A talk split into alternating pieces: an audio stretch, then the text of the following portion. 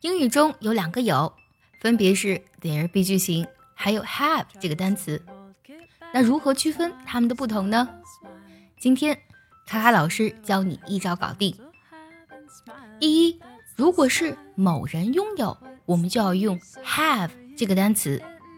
比如说，I have two sisters，我有两个姐姐。这里呢，我是一个人。所以呢，要用 have 这个动词来搭配，表示我有。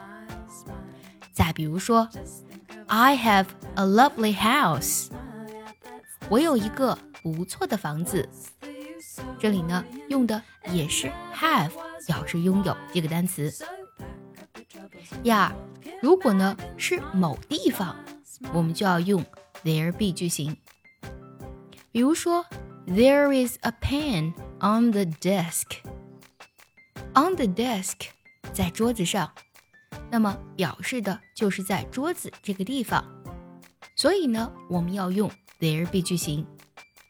想要专项练习呢，并且和小伙伴们一起在群里打卡学习，可以加入早餐英语的会员课程。你不仅可以参加我的直播，而且呢，只要微信加“早餐英语”四个字的拼音，就可以收到我送你的一份学习大礼包。让你在英语学习的路上呢少走弯路。